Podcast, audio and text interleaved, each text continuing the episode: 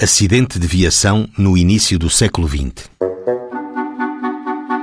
Manuel dos Santos descreveu ao Sr. Juiz o acidente assim: Que no dia 1 do corrente mês, cerca das 10 horas, ia ele de poente da vila para um prédio que havia tomado de arrendamento, quando ouviu distintamente o carro do arguído buzinar.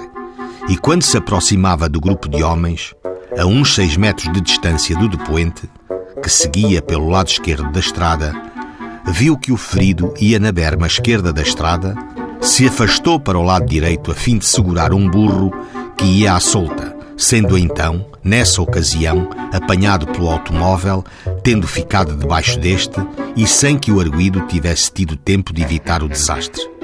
Que o automóvel parou imediatamente, atendendo à sua pouca velocidade e se o ofendido não se tivesse desviado do seu lugar, o desastre não se teria dado e nem o burro sofreria qualquer coisa.